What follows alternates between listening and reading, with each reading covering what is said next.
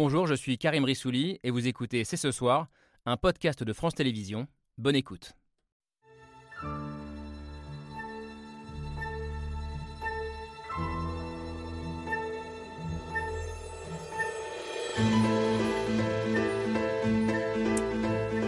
Bonsoir à toutes et à tous, soyez les bienvenus sur le plateau de C'est ce soir и при угрозе территориальной целостности нашей страны, для защиты России и нашего народа мы, безусловно, используем все имеющиеся в нашем распоряжении средства. Это не блеф. Lequel d'entre vous Lequel d'entre vous pourrait considérer que le jour où quelque chose de semblable, fait par un voisin plus puissant, lui arrivait, le silence de la région et du monde serait la meilleure des réponses Qui peut le soutenir Emmanuel Macron à New York, Vladimir Poutine à, Moscou. Deux discours d'une grande fermeté et le sentiment ce soir d'assister à un moment de bascule dans le bras de fer qui oppose la Russie aux pays occidentaux. Mobilisation des réservistes russes, annexion imminente de quatre régions ukrainiennes et surtout nouvelle menace de frappe nucléaire. Le maître du Kremlin cherche à montrer depuis 24 heures qu'il ira jusqu'au bout quand le président français met, lui, la pression sur la communauté internationale pour qu'elle choisisse clairement son camp. Alors faut-il s'alarmer de cette escalade? Faut-il prendre au sérieux les menaces nucléaires de Poutine et y voir comme certains aujourd'hui les prémices d'un conflit mondial ou au contraire y voir un aveu de faiblesse de sa part. Nous sommes le mercredi 21 septembre 2022. C'est ce soir, c'est parti.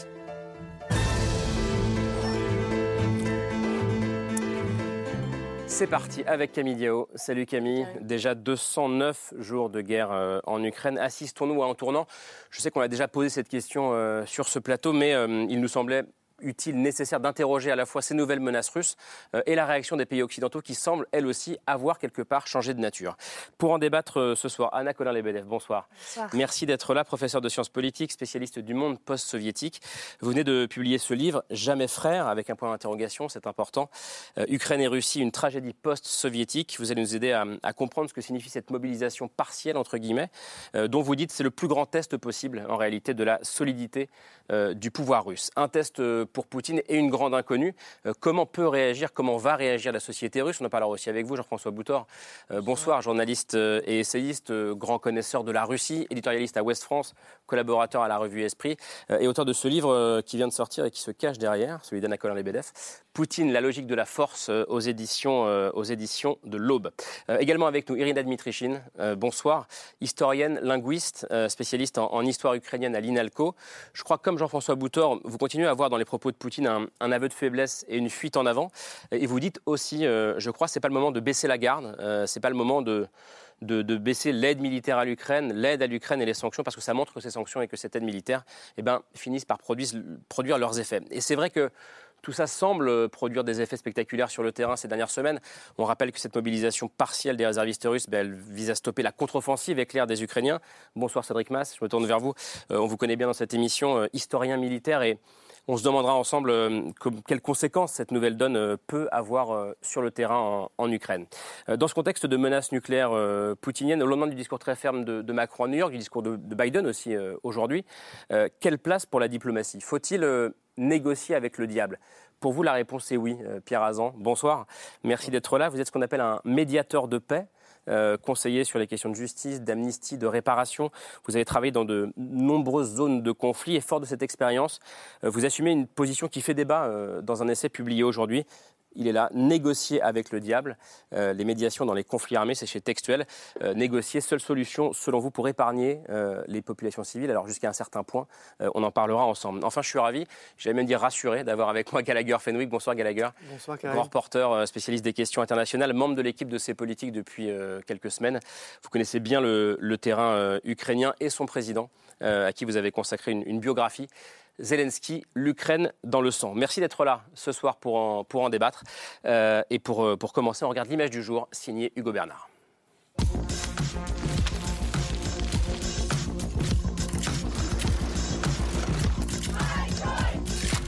L'image du jour, c'est une allocution télévisée adressée à la nation russe et aussi à l'Occident. Хочу напомнить, что наша страна также располагает различными средствами поражения. Для защиты России и нашего народа мы, безусловно, используем все имеющиеся в нашем распоряжении средства. Это не блеф.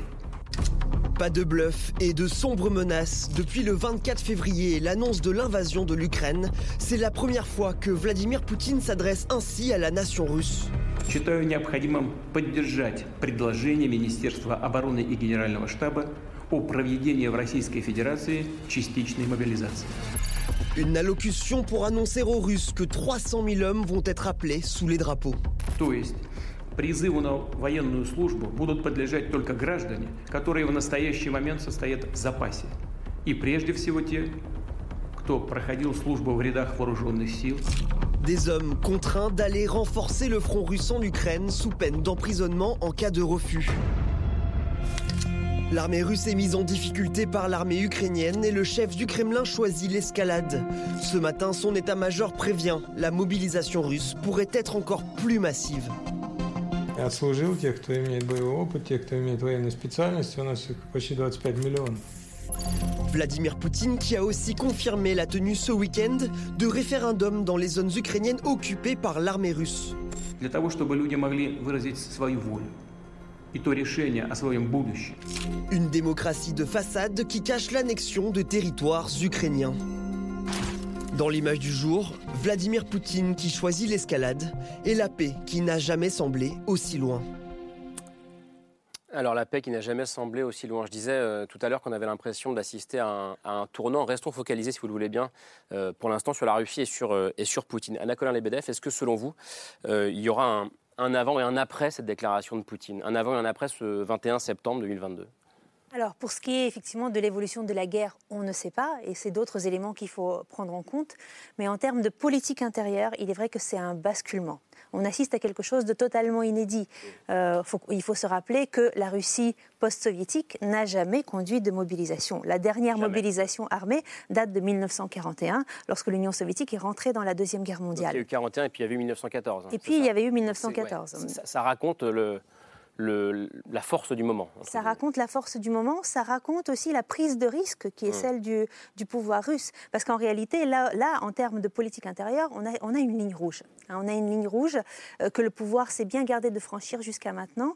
La stratégie du pouvoir russe, jusqu'à dernièrement, était de minimiser la visibilité de la guerre dans l'espace public, de montrer que l'armée professionnelle réussissait à accomplir ses objectifs et que ça n'atteignait pas la vie du russe ordinaire. Là, avec cette mobilisation, même partielle, mais très floue dans ses termes, je dirais que la guerre rentre potentiellement dans chacune des familles, dans chaque foyer. C'est pour ça que vous parlez d'aveu de, faiblesse, euh, Jean-François Boutor. C'est une carte qu'il gardait dans sa manche et qu'il est obligé d'abattre aujourd'hui? C'est parce qu'il ne peut pas éviter de faire ça. Euh, je voudrais peut-être apporter une nuance à ce que vient de dire Anna, même si je suis tout à fait d'accord avec elle. C'est qu'en même temps, depuis des années, euh, Poutine n'a cessé de chanter la capacité de la Russie et des Russes à mourir pour vaincre l'ennemi. Il a dit ça à propos de la guerre, euh, la grande guerre patriotique, en disant il n'y a plus que les Russes qui sont capables de faire ça. Donc d'un côté, on ne voulait pas faire la mobilisation générale, mais de l'autre côté, depuis longtemps, on prépare les esprits au sacrifice suprême. Et c'est pour, lui- il a expliqué que c'était la gloire des Russes d'être capables de ça, alors que les Occidentaux n'étaient pas capables de ça. Mais ce que dit Anna Lebedev, et je ne veux pas travestir votre, votre parole, mais c'est que depuis la chute de l'Union soviétique, justement, il y avait une sorte de contrat social implicite entre fait. le pouvoir russe et la société russe. Et que la question du sacrifice n'était plus au cœur de la société russe. Je dirais que, et y compris dans les dernières années soviétiques, à mon avis, ce sacrifice était présent dans la rhétorique, repris volontiers par les, par les citoyens, tout comme le soutien à la guerre est repris volontiers dans les citoyens, à condition qu'en fait l'État interfère aussi peu que possible dans la sphère privée. Donc, c'est donc ce qui aujourd'hui euh, euh, peut, peut aussi poser problème euh, et, on verra la, réaction. À votre faiblesse, vous dites euh, la même chose aujourd'hui, fuite en avant euh, de, de- de la part de Poutine. Est-ce que c'est si simple que ça? Est-ce qu'on ne voit pas aussi, quelque part, la force de ce pays qui peut mobiliser euh, 300 000 réservistes Shoigu dit jusqu'à 25 millions de personnes? C'est ce qu'il dit. Maintenant, on va voir ce qu'il va réussir à, à- à faire. Et, et je pense que cette mobilisation partielle, c'est à peu près le service à minima de ce qu'il pouvait faire pour ne pas euh, proclamer la mobilisation générale et de dire que ça ne concernerait que ceux qui sont euh, déjà dans la réserve. Donc, grossièrement ceux qui ont déjà choisi ce métier Ouais. et dont c'est le devoir de protéger le pays. Maintenant, on va voir euh, qui va se retrouver, comment les- ces, ces militaires, euh, pour la plupart déjà versés dans, le, dans la vie civile, vont pouvoir être équipés, euh, conduits, encadrés, euh, Formés. euh, formés, oui. Tout le monde est d'accord là-dessus, euh, dit aveu de faiblesse de Poutine. Est-ce qu'on ne se rassure pas à bon compte aussi en disant ça, Gallagher? Je, je, pense qu'il ne faut pas euh, sombrer dans, dans, la peur parce que la tentation, elle est réelle, elle est là, on, on la, on la ressent euh, dans ce moment, ce décalage entre ce discours qui était prévu, qui est finalement reporté, cette annonce qui était crainte et qui euh, se matérialise. Euh, mais il faut rester concentré. Sur les chiffres qui sont donnés, quand on voit le désastre logistique de l'armée russe sur le terrain, vous imaginez bien que mobiliser 300 000 personnes, ça va prendre du temps. Et quand ouais. on est incapable d'équiper correctement les forces qui sont déjà en présence, comment vous allez faire pour euh, loger, nourrir, véhiculer, armée, etc., toutes ces personnes? Ça, c'est un premier pan de la question. L'autre, c'est évidemment sur le feu nucléaire. Donc, on est face à un très mauvais joueur de poker qui, comme vous le disiez à juste titre, n'a pas de très bonnes cartes dans les mains, mais pourtant qui continue de faire monter euh, les enjeux. Avant de parler du nucléaire et, de la question du bluff, cette question de, l'armée russe, euh, Cédric Mass, vous acquiesciez quand Gallagher Fenwick disait euh, comment il va faire pour armer ces gens-là, pour les former?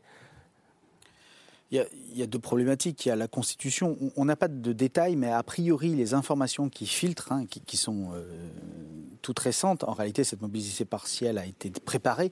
Les billets d'appel sont déjà sortis, donc ils ont été imprimés avant même le discours. Euh, ne concernent pas 300 000 hommes d'un coup, mais ça sera par tranche de 50 000, euh, avec des délais. Euh, Est-ce que ça va être complété des unités qui ont été, pour certaines, décimées, voire dissoutes, tellement elles ont subi de pertes? Est-ce que ça va être créé des, unités nouvelles auxquelles il faut des cadres? Il y a l'aspect armement. Euh, il y a beaucoup d'armes dans les stocks, de, de, des, vieilles, euh, des vieilles armes, euh, qui malheureusement tuent quand même.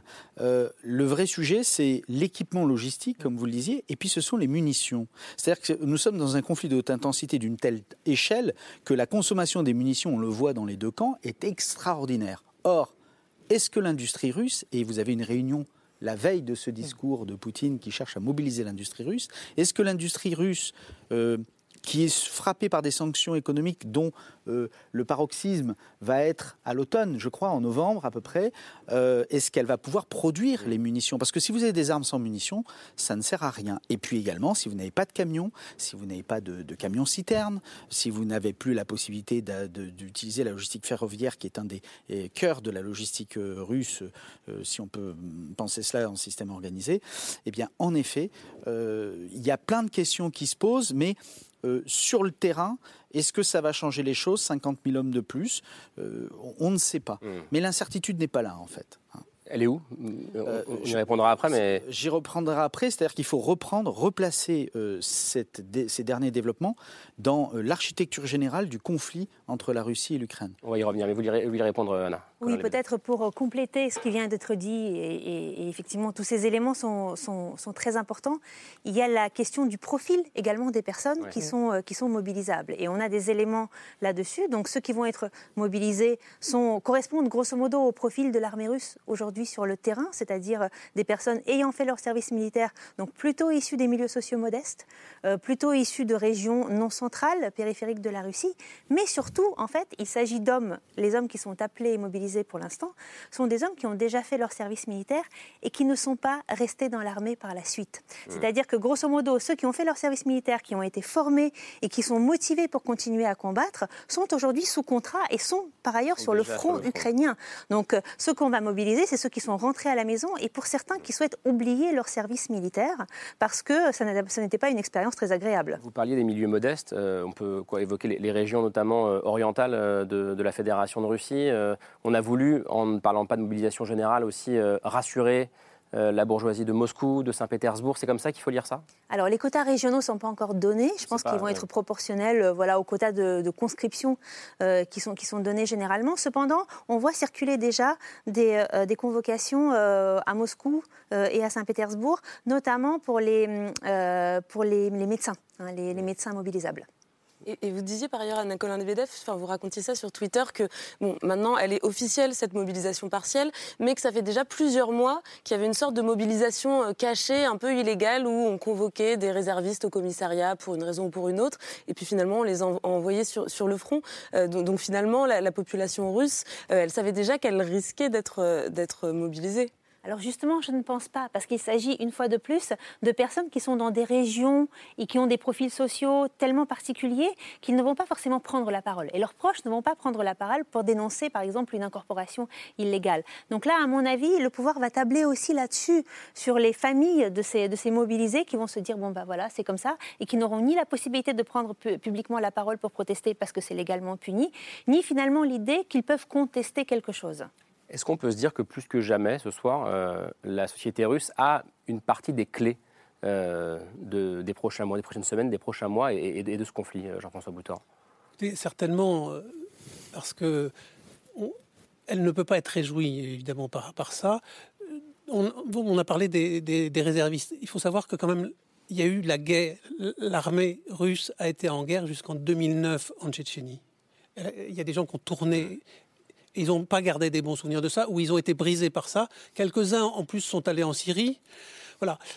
moi, je pense que la, société russe, elle est devant euh, quelque chose qu'elle qu'on ne lui a jamais promis d'une certaine manière, enfin, lui à laquelle elle n'a pas été préparée au sens où euh, elle, elle pensait qu'elle aurait la paix chez elle.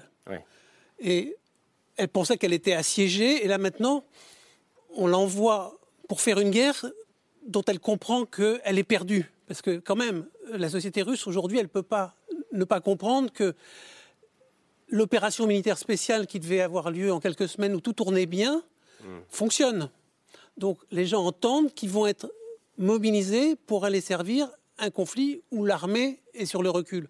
Je pense que la preuve qu'il y a des inquiétudes, c'est que déjà, à Moscou, à Saint-Pétersbourg, dans les grandes villes, il y a eu la mobilisation des unités anti-émeutes dès aujourd'hui pour éviter, pour prévenir toute manifestation.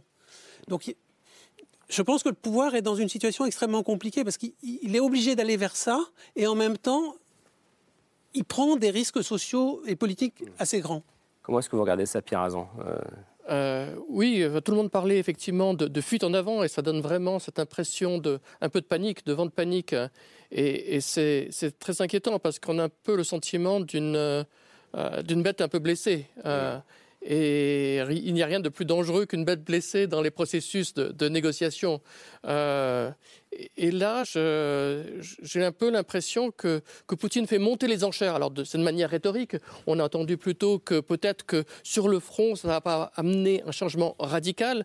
Il n'en demeure pas moins que les choses commencent à se tendre et que ça va amener aussi l'Occident à devoir répondre. Donc, on va voir comment ce mécanisme de surenchère va se produire.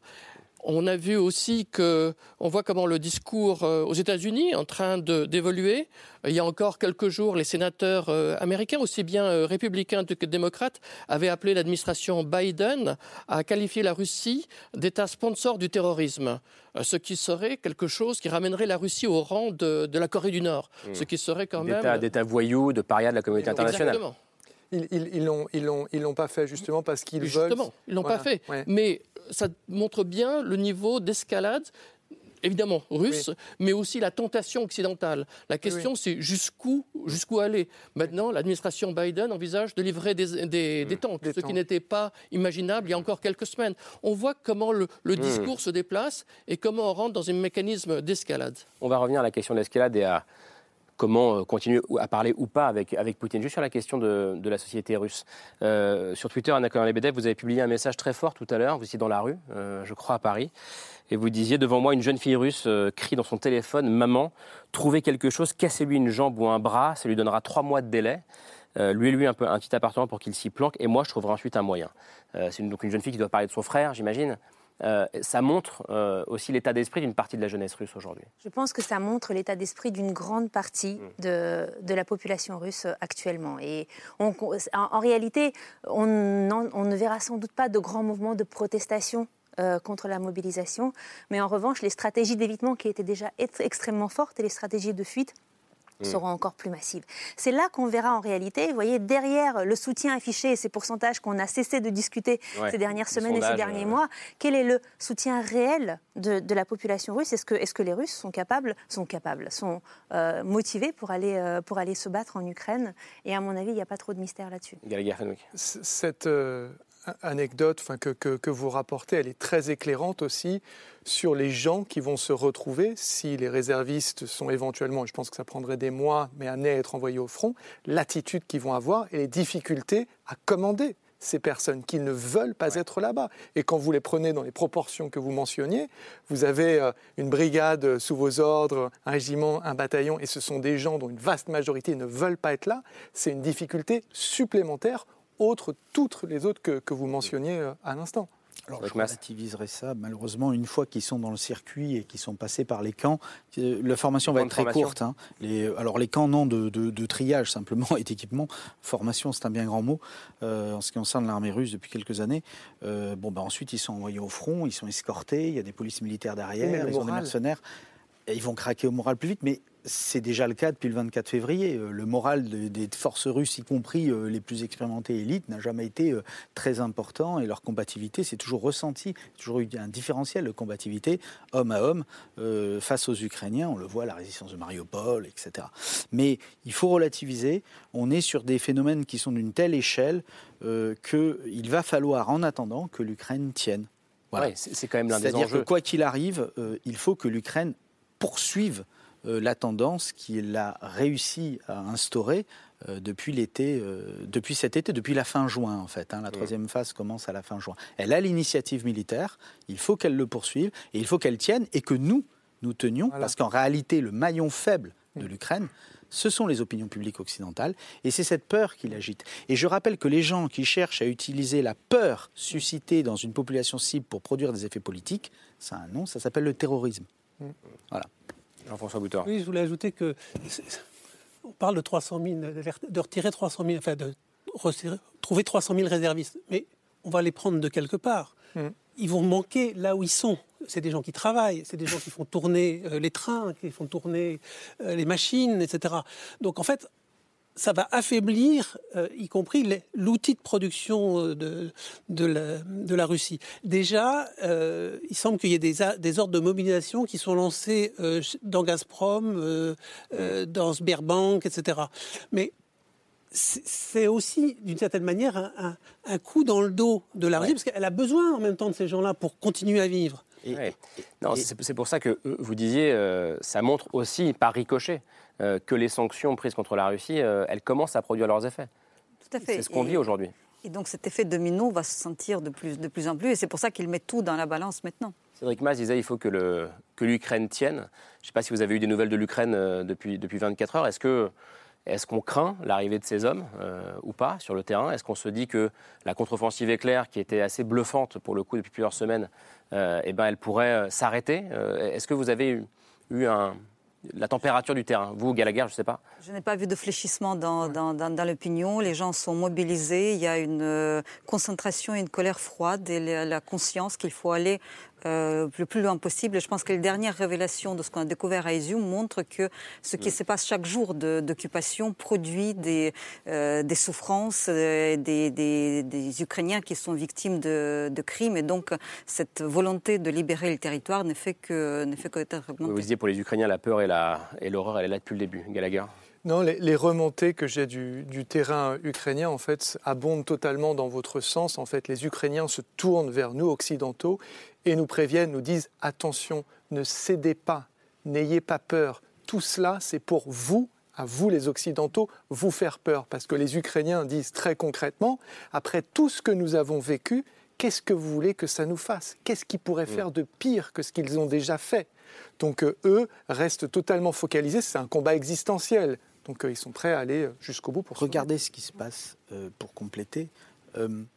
Vladimir Poutine n'a pas prononcé une menace nucléaire il a dit qu'il avait des armes de destruction. Or, à ma connaissance. Supérieure à celles de l'OTAN, des pays de l'OTAN. Non, enfin, surtout supérieure à celles qu'il a déjà employées. Or, à ma connaissance, un certain nombre d'armes de destruction et d'armes, euh, notamment des bombes aériennes et des missiles très lourds, n'ont pas été utilisées. Donc il pourrait tout à fait, sans franchir, euh, parce que nous on pense tout de suite à l'arsenal nucléaire. En réalité, l'arsenal nucléaire, le niveau d'alerte nucléaire russe n'est absolument pas augmenté.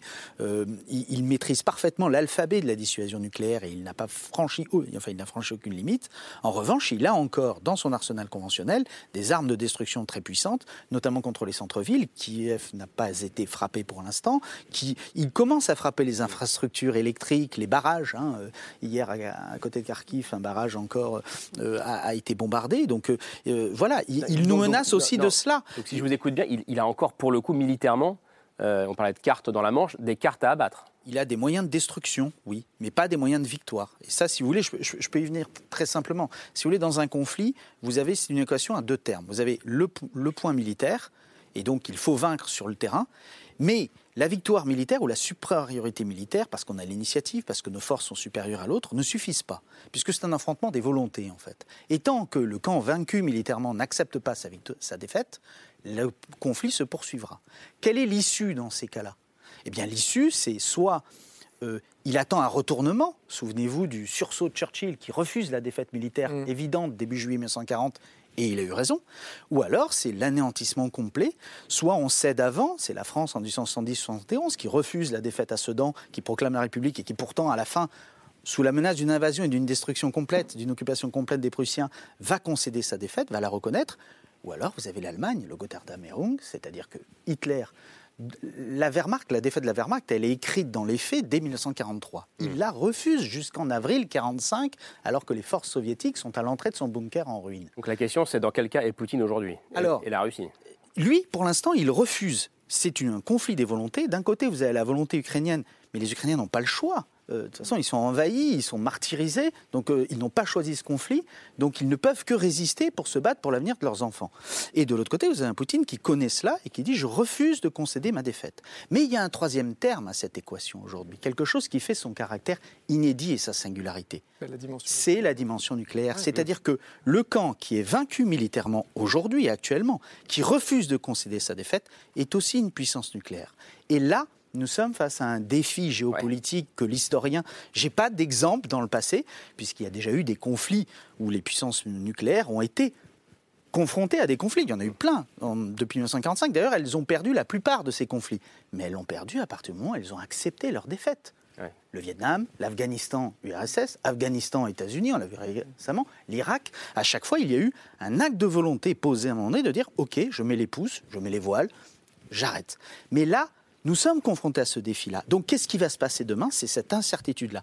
Mais cette incertitude ne doit pas raviver des peurs, elle doit, parce qu'à ce moment-là, il pourrait y avoir ce retournement de situation qu'il espère encore, l'effondrement du soutien occidental, et là, la volonté, l'affrontement des volontés, ce serait la volonté ukrainienne qui serait finalement supplantée par cette résistance, cette obstination russe. Mais euh, l'autre solution, eh bien, c'est à nous à la trouver, tous ensemble, notamment en soutenant les Ukrainiens, parce que si nous résistons, si nous tenons,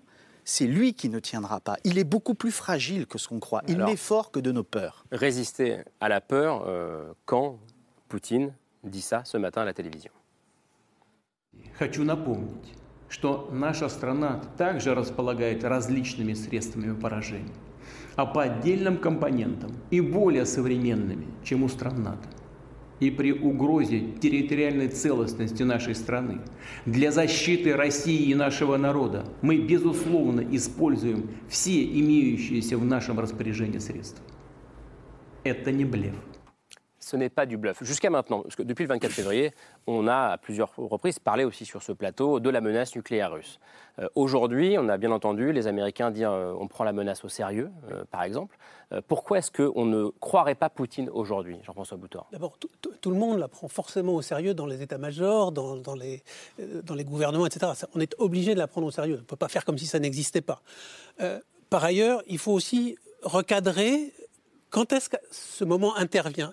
Ce moment intervient après le sommet de Samarcande, où Poutine a vu qu'il n'avait pas les soutiens qu'il espérait. Donc on, rappelle, vendredi dernier, sommet de Samarcande, la Chine est présente. La Chine dit qu'elle est préoccupée, l'Inde dit c'est pas le moment de la guerre, euh, la Turquie pareil, et la Turquie juste derrière, elle sort du système MIR, du système de paiement qui remplace le, les systèmes SWIFT. Et donc, ça veut dire, et derrière elle, le Vietnam déjà, et d'autres. Donc, ça veut dire qu'il est dans une position très difficile et qu'il essaye d'emmener tout le monde avec lui par un coup de force. Mais c'est effectivement un coup de poker. Mais au poker, on n'abat pas forcément, on fait pas forcément tapis tout de suite. Il, faut, il faut tester, il faut résister. Et au poker, vous ne dites pas ce n'est pas du bluff. En général, c'est un aveu, hein, c'est une négation freudienne. Hein. Si vous croyez que le diable croit que c'est du bluff. J'aimerais revenir, il ne cite pas le nucléaire. quand il dit des armes plus modernes que l'OTAN, mm. ce sont les missiles hypersoniques qui peuvent avoir des charges conventionnelles très lourdes. Et on a des vidéos qui sortent de convois de bombes hyper lourdes qui sont sorties des stocks, des bombes aériennes, mm. mais conventionnelles, qui vont pouvoir détruire des centres-villes complets, comme il a fait à Grozny, en Syrie ou autre. en clair, il ne faut, pas, avoir peur, peur uniquement du nucléaire. C'est Shoigu qui en et en, dans une énumération globale de tout ce, de ce dont il dispose. En, l'occurrence, il y a eu un, bluff, c'est la Crimée. Euh, qui était euh, sanctuarisée, les Russes le pensaient, Vladimir Poutine l'affirmait, et qui, euh, dans la pensée d'une vaste majorité de la population russe, est russe. Hmm. Elle a été frappée, on ne sait pas toujours précisément comment, les Ukrainiens ont fini par le revendiquer, et derrière, il ne s'est rien alors que Vladimir Poutine avait promis d'ouvrir les feux de l'enfer si la Crimée venait à être touchée. Donc ça, peut-être que c'est euh, rassurant, entre guillemets. Oui, je voudrais dire une chose pour compléter ce que disait Cédric Mass, c'est qu'en matière de doctrine nucléaire, en fait, Poutine a fait quelque chose d'inédit quand même au début de la guerre, puisqu'au fond, la doctrine, c'est l'arme nucléaire, c'est pour se protéger. Et en fait, il a, il a invoqué, lui le premier, l'arme nucléaire pour protéger sa possibilité d'agresser.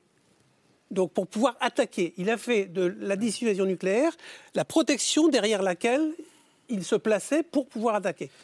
Mais en même temps, il, perd la guerre. C'est une guerre coloniale. C'est un ancien empire qui refuse que son ancienne colonie euh, vive son indépendance et donc il a réenvahi sous ombrelle nucléaire. La formule n'est pas de moi, mais elle est parfaitement euh, pertinente. Euh, ça, c'est inédit. Il y a une deuxième chose inédite, euh, et on en parle aussi, euh, c'est un conflit de haute intensité dans un territoire nucléarisé au niveau civil. Là aussi, regardez mmh. les, difficultés que l'AIE a, parce qu'il n'y a pas de convention internationale, ce n'est pas prévu. Nous explorons des domaines inédits. Mais il y a eu dans mmh. l'histoire dans l'histoire militaire, il y a eu moult fois où on a exploré des domaines inédits. À nous de trouver les solutions plutôt que d'avoir peur de notre ombre et de lui donner gain de cause, ce qui serait la pire des solutions parce que ça ne réglerait rien. Mmh a raison et en fait on a la parole après. Ce qui est aussi intéressant, si on déplace le regard et on regarde le monde occidental, c'est comment il a évolué. Euh, on pense à la Géorgie, il y a eu des sanctions, mais finalement le monde occidental a d'une certaine manière accepté le fait accompli. Après, il y a eu 2014, là aussi, et la Crimée, euh, et, et, le Donbass. Et là aussi, d'une certaine manière, il y a eu des sanctions, mais d'une certaine manière, il y avait une acceptation implicite. Là, on est tout à fait dans autre chose. Et c'est là, effectivement, on est dans ce, test des volontés. Hmm. Et donc, euh, l'attitude de, à la fois de la société russe, comme vous le disiez si bien, mais l'attitude des sociétés européennes, hmm. c'est là où ça va se jouer. Et c'est intéressant parce qu'on est à la fois dans un conflit totalement conventionnel avec des armes extraordinairement lourdes, hmm. et en même temps, c'est des sociétés, finalement, euh, qui sont à l'extérieur du lieu du conflit, qui vont jouer un rôle déterminant. Ouais. Anna Colin-Lebedev, puis, puis Irina Dmitrichine. Alors, c'est vrai que peut-être pour compléter, la, différence aussi aujourd'hui par rapport à l'annexion de la Crimée en 2014 et par rapport à la Géorgie, c'est que la Russie s'apprête à annexer des territoires qui ne lui sont pas, euh, qu'elle n'occupe que très partiellement et sur lesquels des combats sont en mm. cours. Et donc, en fait, ça veut dire que automatiquement, les territoires qui, sont, qui, font partie de la, de la Fédération de Russie aux yeux de la Fédération de Russie sont des territoires où l'armée ukrainienne combat et donc aux yeux de la Russie où l'OTAN est en train de combattre. Et où la Russie recule, en plus. Et, où en plus la Russie recule, mais en tout cas, je dirais qu'il se crée une ligne rouge qui est automatiquement franchie dès qu'elle est créée. Oui. C'est-à-dire que demain, enfin mardi, euh, à la fin du dernier référendum, euh, les armes euh, occidentales frapperont le territoire russe. Oui. C'est ça qui va se passer. Par, définition, oui. oui. Après, ah, pardonnez-moi. Allez-y, allez-y, allez-y. Je, tiens à préciser que dans ce discours, ce qui était important, c'est l'habillage et la façon de flatter la fibre patriotique, de dire mm. que nous ferons ça pour protéger notre territoire, comme si ce territoire ukrainien était déjà, de fait, de fils et de tout temps, mm. euh, russe. Et, c'est une façon de mobiliser la population et de faire appel à toute cette mémoire de la Grande Guerre patriotique, etc. Et de dire nous, nous allons être dignes de nos, nos mm. ancêtres, de tout ce que nous avons proclamé depuis les, des années pendant le 9 mai, etc. Nous allons nous défendre. Or, c'est un détournement complet de la situation dans le sens où il, a, il attaque un territoire, il l'occupe et ensuite il, il dit que c'est lui qui a agressé. Oui, Gallagher. Non, je, je, voulais réagir parce que je pense qu'on a aussi, euh, et c'est tout à fait euh, normal, une vision assez eurocentrique de, euh, de cette affaire, mais je pense que les clés aujourd'hui ne sont pas du tout en Occident. Je pense qu'elles sont justement en Orient et plus précisément du côté de Xi Jinping. Un mot, un seul de Xi Jinping et Vladimir Poutine, je pense, cesse cette affaire, cesse cette histoire. Parce qu'il y avait ce partenariat, rappelez-vous, sans limite, que les deux s'étaient promis en, février, juste avant les, Jeux Olympiques. C'est un partenariat, et vous le rappeliez très bien, dont on a bien compris à Samarcande lors de ce sommet, qu'il a désormais beaucoup de limites. Pour l'instant, on a une prudence diplomatique chinoise, mais si on a un basculement, Là, ça pourrait, à mon avis, enfin, c'est ce que qu'on souhaite. Il a, il a des limites, mais euh, ça n'empêche pas pour l'instant Poutine euh, de décréter la mobilisation euh, et de menacer de nouveau oui, l'Occident. Parce que la Chine reste prudente pour l'instant, c'est qu'elle ne prend pas parti. Jean-François Boutin. Elle reste prudente, mais en même temps, elle a dit très fermement qu'il fallait négocier. Aujourd'hui. Elle a, dit aujourd'hui que le. Oui, mais négocier afin que les préoccupations légitimes de chaque camp soient honorées. Tout à fait, chaque camp, bien entendu. Les préoccupations sécuritaires. Tout à fait, bien entendu. Et alors, je voulais, je voulais aussi dire une autre chose, parce que dans la déclaration de Poutine, il ne parle pas simplement de la, protection du territoire de la Russie. Hmm. Attention, il parle de la protection des Russes.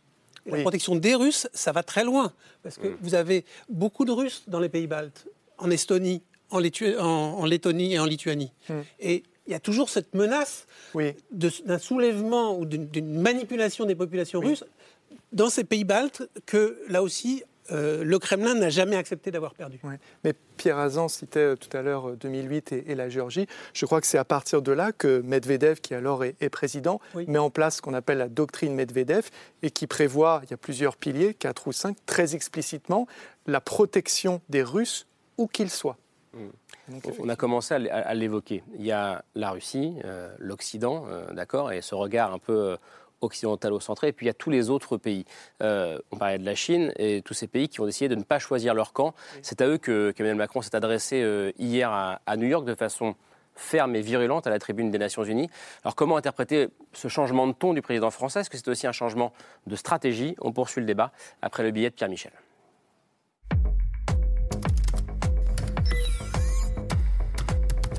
Guerre épais, bloc de l'Est, bloc de l'Ouest, dit comme ça, c'est binaire. Dans la réalité, c'est plus compliqué. Et si ça commençait à bouger La grande difficulté, ce serait la partition du monde. De se dire qu'il y a l'Occident d'un côté, le reste du monde de l'autre. On connaît la musique. Цель этого Запада – ослабить, разобщить и уничтожить в конечном итоге нашу страну.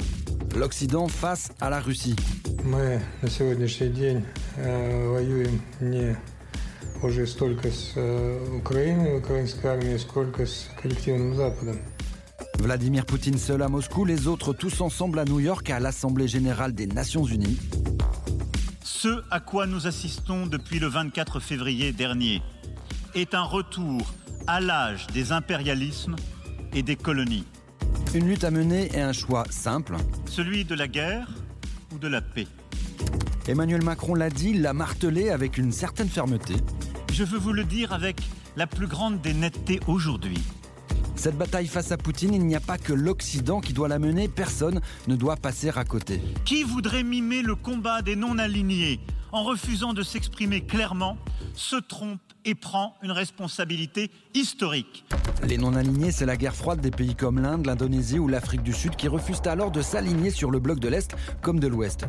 Des pays aujourd'hui visés depuis la tribune par Emmanuel Macron. Ceux qui se taisent aujourd'hui servent malgré eux ou secrètement, avec une certaine complicité, la cause d'un nouvel impérialisme. Des pays cités en coulisses, mais sur un autre ton. Les Africains, les Sud-Américains, le Golfe, les Indiens, il faut absolument réengager le reste du monde à nos côtés. L'Inde, elle, justement, a déjà haussé le ton. La semaine dernière, le Premier ministre indien Narendra Modi a exhorté un Vladimir Poutine un peu fébrile à trouver le chemin de la paix.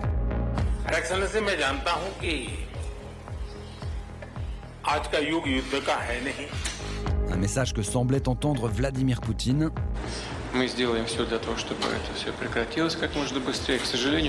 Mais tout faire, ça ne voulait pas dire la paix. Alors on a beaucoup entendu Emmanuel Macron, euh, il y a eu aussi le discours de Joe Biden euh, en fin d'après-midi à la tribune des, Nations Unies, qui disait un peu la même chose qu'Emmanuel Macron, hein, qui parlait aux autres pays du monde et qui disait, euh, vous pouvez pas, en gros, vous ne pouvez pas fermer les yeux, Gallagher. Oui, il n'y a pas de neutralité, c'est-à-dire qu'il présente cela comme une sorte d'affrontement entre la force du droit d'un côté et de l'autre côté le droit de la force. Hmm. et donc, dans cette affaire, il n'y a pas de zone grise et il fait une allusion très explicite euh, aux non-alignés de Bandung en 1955, qui étaient ces pays qui refusaient, ce ventre mou entre guillemets, qui refusaient d'intégrer l'un des, mais, deux Mais est-ce que la comparaison est, est, est, efficace euh, ou pas? Est-ce qu'elle est, est, est, est, qu'elle est juste et est-ce qu'elle est utile? Elle est juste, mais probablement inefficace il a raison, mais parce que l'Occident est très handicapé par les précédents que nous laissons derrière et qui hmm. ont alimenté la confiance de Vladimir Poutine aujourd'hui. La Syrie, la Routa orientale, quand Barack Obama dessine une ligne rouge dans le sable et hmm. dit si vous utilisez les armes chimiques, nous frapperons et que nous ne faisons rien, ou quand nous agissons sans mandat international. Et quand je dis nous, les Américains en Irak en mars 2003, le Kosovo, la Libye, où il y a un mandat, mais il est très largement outrepassé pour déposer une personne dont nous estimons que c'est un dictateur, mais c'est très mal vécu par les voisins régionaux. Donc, euh, mais justement, la, rhétorique et les mots employés par Emmanuel Macron sont assez intéressants à cet égard, puisque, bon, au-delà du fait qu'il utilise les concepts d'impérialisme, de colonialisme pour euh, s'adresser à des pays qui, ont souffert, de, enfin, qui ont été des anciennes colonies, il fait presque dans son discours une sorte de mini mea culpa occidental. Alors, je le cite, il dit Quand ces dernières années, nous avons pris des libertés avec ces valeurs, nous avons eu tort. Et là, forcément, on entend une référence à l'Afghanistan, euh, à l'Irak, euh, à, à, la Libye. Donc, est-ce que quand même ces, mots, ces parallèles, ils peuvent trouver une, résonance euh, chez, ces pays qui refusent de prendre position sur euh, Il faut espérer, il faut rappeler une chose. Vous avez une agression aujourd'hui. Quand vous passez dans une rue et que vous voyez quelqu'un se faire agresser, si vous restez neutre et vous, passif, vous êtes en réalité complice de l'agresseur. C'est une règle de base. Hein. c'est de la complicité passive et ça marche en droit international, public comme ailleurs. En revanche, il faut vraiment lutter contre cette mise euh, sur un balancier de ce qui se passe, par exemple, l'Irak 2003, la Libye, euh, alors là c'est encore pire en 2011, euh, l'Afghanistan, il y a eu quand même une décision hein, internationale, et cette invasion actuelle. D'abord parce que euh, je suis avocat, je sais reconnaître les arguments et la construction argumentaire. Dire, euh, monsieur l'agent, j'ai grillé le feu rouge, mais il y a une semaine, il y en a un autre qui l'a grillé, ça n'a jamais rien excusé. Alors en, oui, en 1812, on a envahi la Russie aussi. Euh, ça n'excuse pas son comportement actuel. Chacun est responsable de ses actes. Et aujourd'hui, nous avons une problématique à régler qui est instantanée et urgente. Mais surtout, parce que mettre en parallèle ces comportements, c'est-à-dire mettre en parallèle des fautes de démocratie perfectibles, critiquables, mais que vous pouvez critiquer, et d'ailleurs qui, ont fait leur mea culpa, et les agissements criminels de dictature inacceptables, c'est déjà, ce n'est pas du tout un constat objectif, c'est de la propagande, c'est déjà de l'idéologie antidémocratique qui est d'ailleurs portée par un certain nombre de réseaux d'influence. Vous ne pouvez pas comparer les massacres de Boucha et ce qui s'est passé à Abu Ghraib. Ce n'est pas la même chose. D'ailleurs, à Abu Ghraib, il y a eu une justice qui est passée, il y a eu des condamnations Hein. Euh, ça n'a pas été, il n'y a pas l'appareil de propagande d'État qui a nié en disant que les Irakiens c'était des acteurs, c'était des montages photographiques. Il n'y a rien eu de tout cela. Il y a une justice. La justice a été imparfaite. La justice très partiel. Un certain nombre d'auteurs de viol n'ont pas été sans mandat international, c'est arrivé. mais c'est arrivé et, et, tout donc, le monde n'a pas fait son mais, culpa. Alors, euh, mais allons au bout de la logique. Euh, demain, vous prenez, faites une expérience sociale. Vous prenez un panneau où vous contestez l'invasion de l'Irak de 2003 et vous appelez à ce que les responsables soient jugés et vous allez vous promener à New York ou à Washington et regardez ce qui vous arrive. Prenez la même taille de panneau, contestez l'invasion de l'Ukraine en 2014 ou 2022, allez à, Saint-Pétersbourg et Moscou, vous voyez la différence. Vous voyez bien que ce pseudo-constat rationnel, réaliste, de mettre en balance des choses qui ne sont pas comparables parce que la logique et la manière dont c'est géré n'est pas la même, ce pseudo-constat est en réalité une idéologie néfaste et nauséabonde. Et je terminerai. Les Américains ont jugé très, partiellement les auteurs des meurtres d'Abu Ghraib et des viols et des exécutions et des mauvais traitements euh, de 2003. À Boutcha, qu'est-ce qui s'est passé? Un, tout l'appareil d'État de la propagande russe a nié la, victime, les- le- la réalité de ce qu'ont su- subi les victimes de, de ces crimes de guerre. Et la 64e décorée. brigade séparée de fusiliers motorisés russes a été honorée par un décret signé personnellement par Vladimir Poutine le 18 avril. Boutcha, on le découvre le 1er ou le 2 avril. Le 18 avril au Kremlin, Vladimir Poutine signe un décret qui lui donne le titre honorifique d'unité de la garde. Ce n'est pas comparable et il faut le dire. Irina Dmitrichine, j'a- j'arrive, c'est pas que ce genre de choses n'arrivent pas dans les démocraties, c'est que dans les démocraties, ces choses-là sont jugées et ont euh, une appréciation euh, adéquate.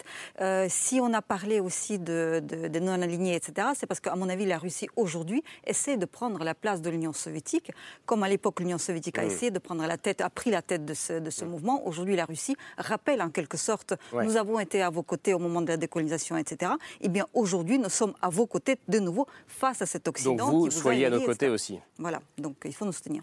Pierre, ça vous faisait réagir ce que disait euh, Cédric Mass Oui, alors d'abord très simplement euh, sur, euh, sur l'Irak. Évidemment, c'est une violation du droit international, il n'y a même pas besoin de revenir dessus. L'intervention de l'Irak a été basée sur un mensonge, etc., etc. Et même la France est très très bien positionnée à l'époque. Donc ça, c'est le premier point. Mais juste, est-ce qu'Emmanuel Macron a eu raison de dire nous avons commis des erreurs? Évidemment, qu'il a, évidemment que, euh, par exemple, sur la Libye, lorsque euh, le monde occidental a utilisé euh, la, résolution du Conseil de sécurité appelant à la responsabilité de protéger, alors qu'on a fini par un changement de régime, évidemment, ça a mis, ça a décidé aussi la Russie après de tout bloquer sur, en 2012 euh, sur, sur la Syrie, et donc refuser toute ingérence, toute question des droits de l'homme, toute responsabilité de protéger. Évidemment que les actes, disons, le sentiment de l'hégémonie occidentale a eu un sentiment, a provoqué un sentiment de, de frustration et d'injustice et de sélectivité dans une, autre dans une partie du monde extérieur à l'Europe. Mais ce qui se passe, je crois aussi, et qui explique ce qui se passe un peu à l'extérieur du monde occidental, c'est qu'on est dans un monde multipolaire aujourd'hui. C'est-à-dire qu'il y a des puissances émergentes et elles voient d'un très bon œil le déclin euh, relatif, mais le déclin quand même occidental. Et elles voient qu'elles peuvent pousser leur intérêt. Alors d'un côté, effectivement, comme vous l'avez dit si justement, évidemment, elles profitent des erreurs que nous avons faites, elles s'abritent dessus, mais en réalité, elles défendent leurs intérêts, Oui. comme tous les États. Tout à fait.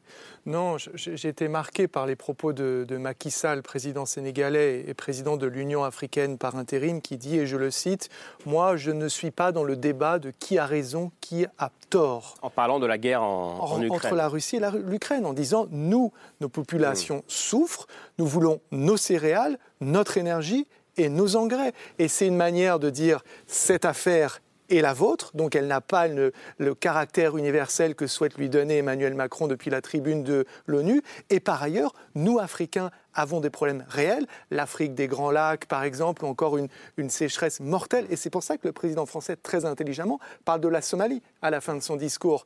Parce qu'il y a une- sécheresse terrible dans la corne de l'Afrique, dont franchement très peu de personnes en Occident se préoccupent, sans parler de tous les autres conflits qui déchirent la planète. Au Yémen, on a combien aujourd'hui en sept ans de guerre? 350 000 morts, je crois, et, d'autres conflits, voilà, dont nous nous préoccupons. Donc, il y a effectivement des pays qui, voilà, ne souhaitent pas, encore une fois, euh, s'aligner. Anna Colin-Lebedev, comment est-ce que vous regardez ce, ce débat quand Emmanuel Macron dit euh, on est devant un choix simple entre guerre et paix Euh, En gros, arrêtons de tortiller. Euh, est-ce, que, est-ce que vous suivez cet argumentaire-là?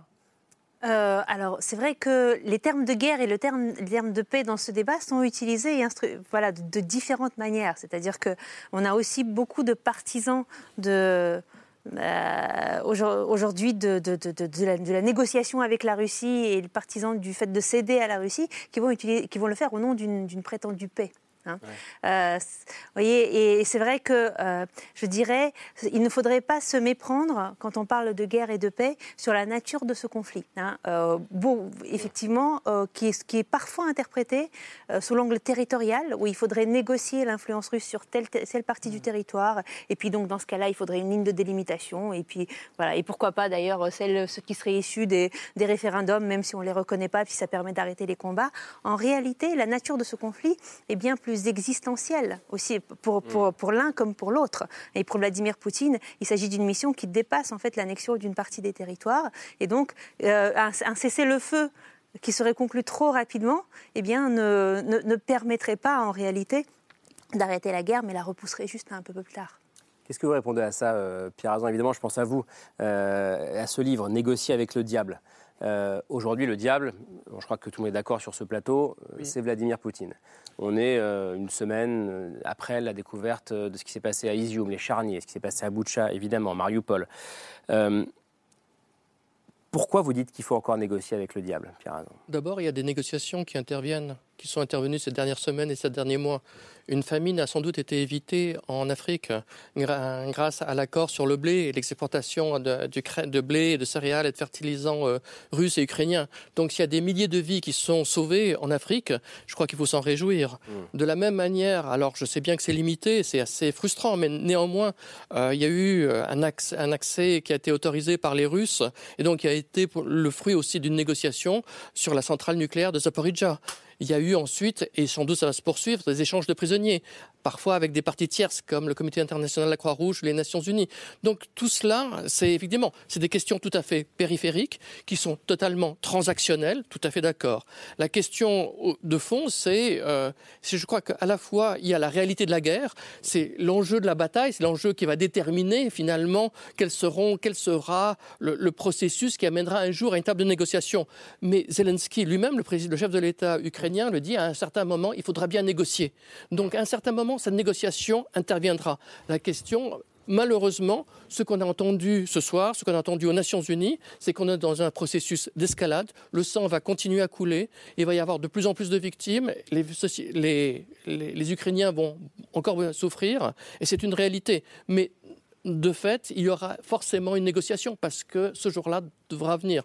Maintenant, le plus tôt sera le mieux, évidemment. Mais on est Jean-François Boutin et on continue à débattre de, ça. Mais il faut, il faut aussi se rappeler dans quel état d'esprit euh, Poutine peut penser la négociation. Je pense que la meilleure définition, c'est celle qu'avait donnée Khrouchtchev de la négociation. On va négocier. Tout ce qui est à nous est à nous, tout ce qui est à vous est négociable. on en est là. Hmm. L'ordre de Poutine, c'est l'ordre d'un monde régné, réglé par la force. Vous savez, en 77, euh, Patochka a écrit un article extraordinaire sur le siècle de la guerre, le XXe siècle comme siècle de la guerre. Et il dit, au XXe siècle, dans un monde qui n'avait plus de sens, on a cru pouvoir donner sens au monde par la force. Qu'est-ce que fait Poutine? Il reprend ça et au fond, lui, il pense que c'est pas un sens qu'il veut donner. Il pense que l'ordre du monde doit être dicté par la force. Et les pays, euh, soi-disant, enfin, les pays non alignés, je pense en particulier à l'Afrique, il faut, ils, sont en train d'expérimenter qu'ils sont pillés par les Chinois, qui sont, qui, sont pillés par les Russes quand les Russes arrivent. Mm. Donc, qu'est-ce qu'ils veulent? Et par la, France aussi. Et par la France aussi, sans doute. Mais qu'est-ce qu'ils veulent? Donc là, il faut, effectivement que l'Occident donne des gages sur la manière dont on se comporte à leur égard. Mm. Vous avez cité la Somalie. Il faut se rappeler quand même le nord du Congo, le nord-est du Congo. Oui, l'Afrique 10 millions de morts probablement. 10 millions de morts depuis 1994. On n'a rien fait. Exactement. On n'a rien fait. Donc mm. évidemment, il y a des choses à faire. Mais il faut, ils ne pourront pas penser qu'ils s'en tirent, euh, ces pays-là, avec la Russie et la Chine, qui n'amélioreront pas ces situations-là. Jamais. Non, mais j'aimerais juste peut-être clarifier un point. C'est important de conserver une porte ouverte. sans dialogue, on ne va qu'à l'escalade. Donc il faut, il faut conserver des canaux de communication. Est-ce que cette phrase n'est pas euh, insupportable aux oreilles d'un Ukrainien, d'une Ukrainienne aujourd'hui?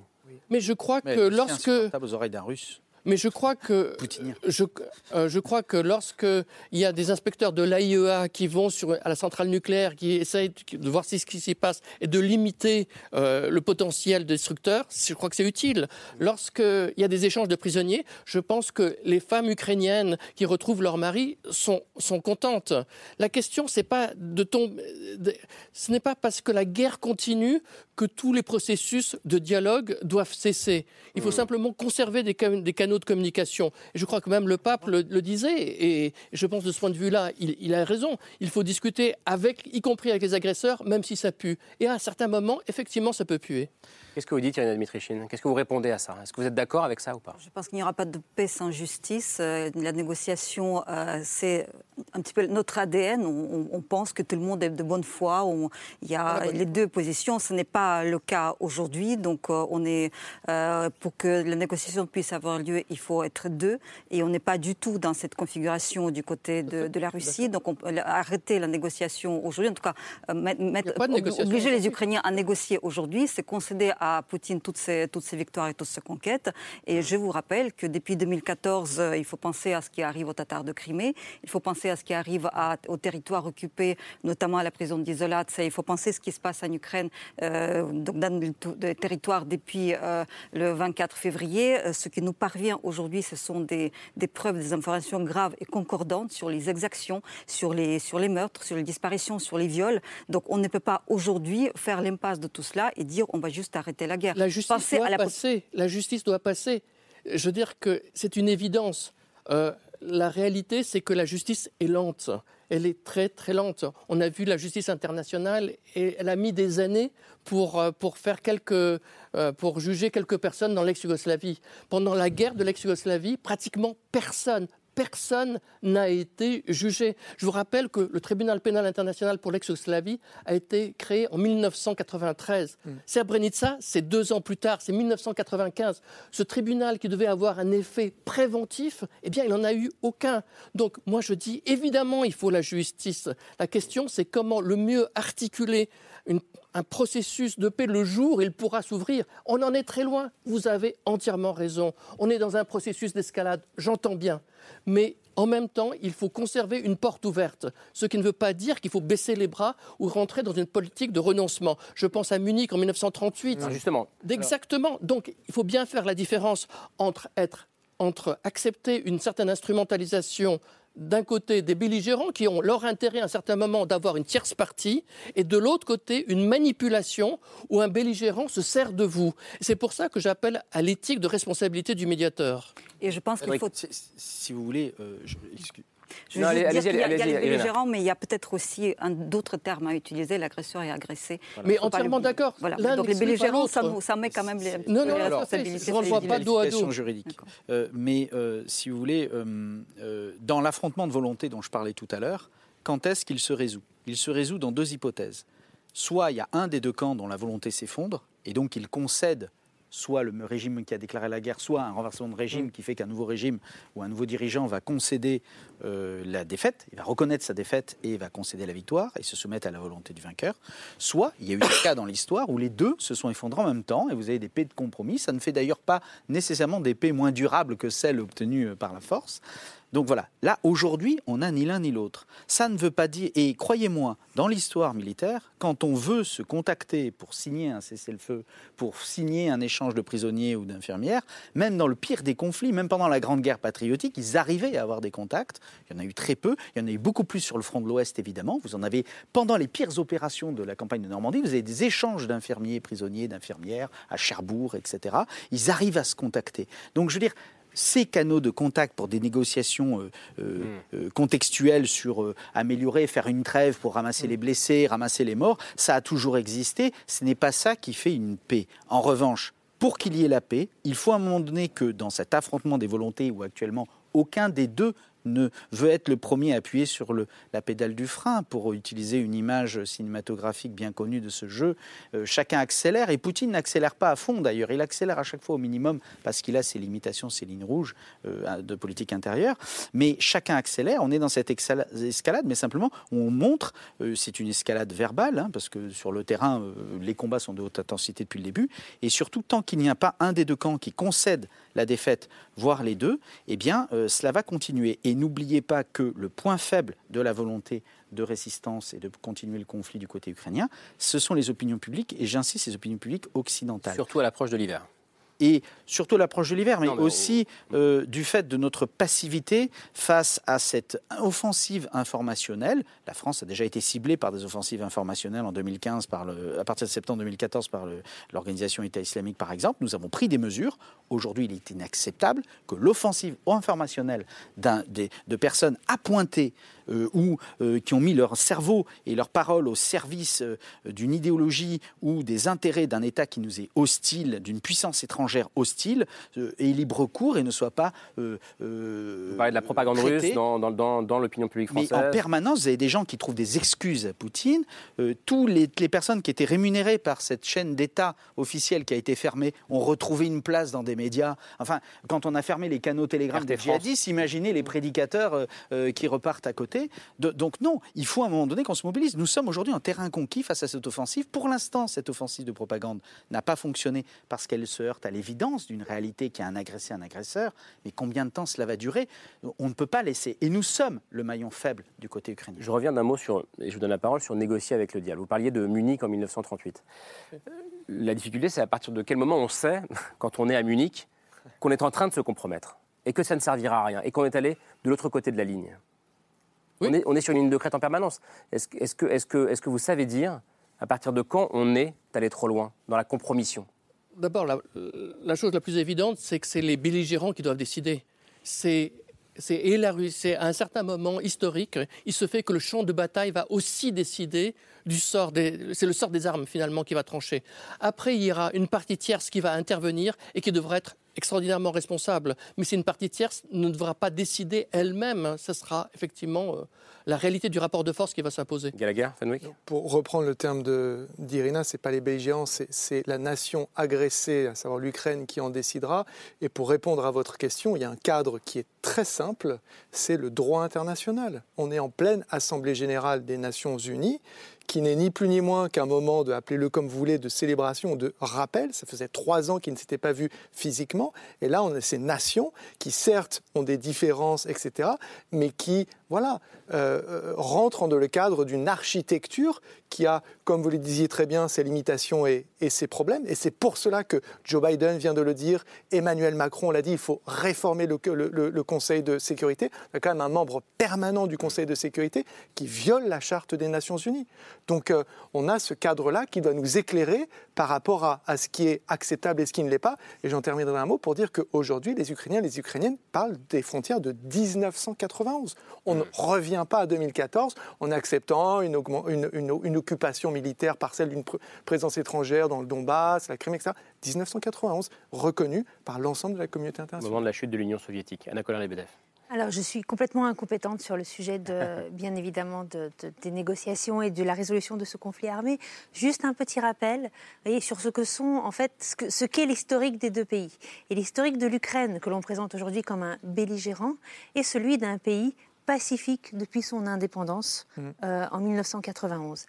L'Ukraine n'a connu aucun conflit armé sur son territoire euh, depuis la Deuxième Guerre mondiale. Hein, L'Ukraine n'a été à l'initiative d'aucune agression armée. L'Ukraine avait une armée d'ailleurs qui était totalement en lambeaux et, qu'elle laissait décliner, ne voyant pas de menaces de venir. Donc je dirais qu'aujourd'hui, eh si, euh, voilà, si, si l'Ukraine souhaite combattre, ce n'est pas en raison d'une combativité qui, aurait été présente mm. en amont de cette guerre. Hein, et, voilà, et, bien évidemment, vous voyez, du côté russe, aussi bien du côté de l'État que du côté de la société, on est dans une situation complètement différente et une perception de soi et de l'autre complètement différente. D'un mot, Jean-François Boutor, pardon, Cédric J'ajoute que l'Ukraine a accepté de se dessaisir de ses armes nucléaires. Euh, Exactement. C'est très important. contrepartie de la garantie de ces... Je voudrais revenir sur ce que disait Cédric Mass, parce que euh, il y a eu une offensive informationnelle elle est en cours. Elle est en cours, mais il y en a eu en direction de l'Afrique et de l'Asie. Euh, la, situation d'opposition mmh. et de doute euh, qu'il y a aujourd'hui en Afrique, elle n'est pas née de rien. Il y a des blogueurs qui ont été subventionnés, qui, ont énormément d'influence. Au Mali Hein au Mali, la au France a été chassée par au Sénégal, euh, etc. Donc ça, c'est un, un, fait important.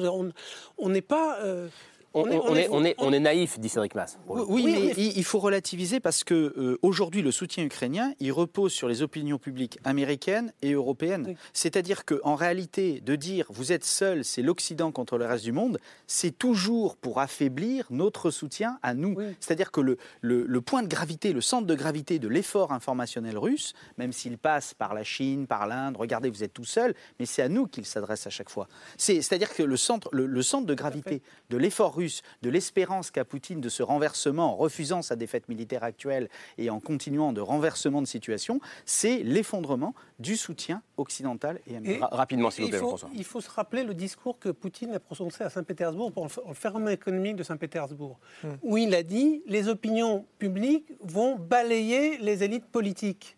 Et à ce moment-là, on a eu les coupures de gaz de, Gazprom qui a commencé à fermer les robinets. Et il y a vraiment une intention d'appuyer sur ce terrain-là pour faire faiblir les, euh, les opinions publiques et faire faiblir les, les- les États. Et on, on voit bien euh, les résultats. Il y a des élections en cours. va- On va avoir les élections italiennes. Dimanche. Euh, on, a, on, a les, on a les mi-termes qui vont, qui vont De- arriver. depuis mi-août, depuis mi-août, nous avons l'apparition de, de comptes euh, en langue italienne qui reprennent automatiquement les éléments de langage de la propagande de Poutine. C'est une nouveauté. Avant, c'était plutôt la France. Le Royaume-Uni est occupé actuellement à d'autres sujets, donc peut-être qu'il il sera à nouveau la cible prochainement. Mais actuellement, on est en train de, de suivre euh, cette offensive-là. Mais j'avais juste une question à Anna. Ouais, mais je pense qu'on n'a pas le temps de la réponse, mais allez-y. Je, la, euh, pas qu'elle soit incompétente, mais euh, le, le rétablissement des frontières de 1991, compte tenu du fait que depuis 2014, il y a des pays, des zones de l'Ukraine historique qui ont vécu un autre parcours. Est-ce que c'est possible? Est-ce que c'est pas réouvrir d'autres Alors problèmes? vraiment, vous avez 15 secondes. Politiquement compliqué. Mais on en discutera, euh, voyez, quand ce sera d'actualité. Allez, on termine la discussion avec le choix de Camille, comme, euh, comme tous les soirs. Le travail d'un photographe. Euh, Ce soir, on a essayé d'en parler à plusieurs reprises. On y arrive ce soir. Ouais. Euh, qui a passé beaucoup, beaucoup de temps en Ukraine, sur plusieurs années. hein. Tout à fait. Il s'appelle Guillaume Herbeau. Euh, la première fois qu'il s'est rendu en Ukraine, c'était en 2001 euh, pour un reportage à Tchernobyl. Il est tombé amoureux du pays et depuis, il y est retourné tous les ans, sans exception. Donc pendant 20 ans, il a photographié ce pays. Il a reçu d'ailleurs euh, le, le prix World Press Photo, qui est un prix de photo très prestigieux, il y a quelques mois pour les 20 ans de travail. Et ces 20 ans sont compilés dans ce superbe livre euh, qui sort dans quelques jours, euh, qui s'appelle Ukraine, terre désirée. Donc euh, ce sont des photos qui sont absolument superbes euh, et qu'il a rassemblées par période. On commence d'abord par traverser avec lui les années 2000, euh, qui sont les années où vont se poser les premiers jalons du conflit que, que, que l'Ukraine vit aujourd'hui. Cette image, par exemple, elle a été prise à Kiev en 2004 pendant la fameuse révolution orange, donc une des premières fois où le peuple ukrainien exprimait euh, si fort ce souhait de se tourner plutôt euh, vers l'Europe. Mais il n'oublie pas non plus, de, bon, à la même période, de photographier l'autre Ukraine, l'Ukraine des, des pro-russes, des nostalgiques de l'Empire soviétique, enfin de l'époque soviétique, pardon. Euh, on sent vraiment ces, ces mémoires qui s'entrechoquent, qui, c'est cette tension qui monte. Il y a une photo aussi qui m'a beaucoup marqué, qui date de 2013, donc juste avant la révolution de Maïdan. Cette photo d'un Lénine dont, auquel on a coupé la tête, en fait, c'était une période où beaucoup de Lénines sont tombés à travers toute l'Ukraine. Il a suivi également donc cette révolution de, de Maïdan en 2013-2014. On va voir cette photo euh, qui, m'a beaucoup frappée avec ces deux hommes qui sont en fait des Cosaques euh, en, en habits presque traditionnels. On dirait qu'ils sortent d'une autre époque, mais en fait ils sont en train de garder la place pour protéger les manifestants euh, pro-européens. Puis une dernière photo, beaucoup plus récente, qui a été prise trois semaines seulement avant le début de la guerre, le 5 février. On voit des civils à Kiev qui suivent un entraînement de l'armée qui se prépare à une potentielle invasion qui euh, est tombée trois semaines plus tard. Donc c'est vraiment un travail au, long cours, un portrait euh, à la fois intime et sensible de ce pays sur 20 ans euh, qui permet de mieux le comprendre. Et ça sort dans quelques jours, le 5 octobre, aux éditions textuelles. C'est vrai que c'est un livre magnifique. Merci à toutes et tous d'être venus. Merci Cédric Mass. Merci Irina Dmitrichine d'être venue ce soir. Pierre Azan, votre livre est ici. Négocier avec le diable. Euh, c'est passionnant, en tout cas, c'est passionnant d'en débattre. Merci d'avoir accepté de, de venir ce soir. Jean-François Boutor, vous publiez Poutine, la logique de la force. Là, on est dans le thème du moment, euh, aux éditions de l'Aube. Euh, Anna Colin-Lebedev, euh, Jamais frère, point d'interrogation. Ukraine et Russie, une tragédie post-soviétique, c'est au seuil. Et puis Gallagher Fenwick, je rappelle le titre de votre biographie de, de Volodymyr Zelensky. Zelensky, l'Ukraine dans le sang, c'est aux éditions du Rocher. Euh, merci à vous, Camille. On se retrouve demain. Euh, ce sera autour de 22h35. Merci de votre fidélité. Bonne soirée.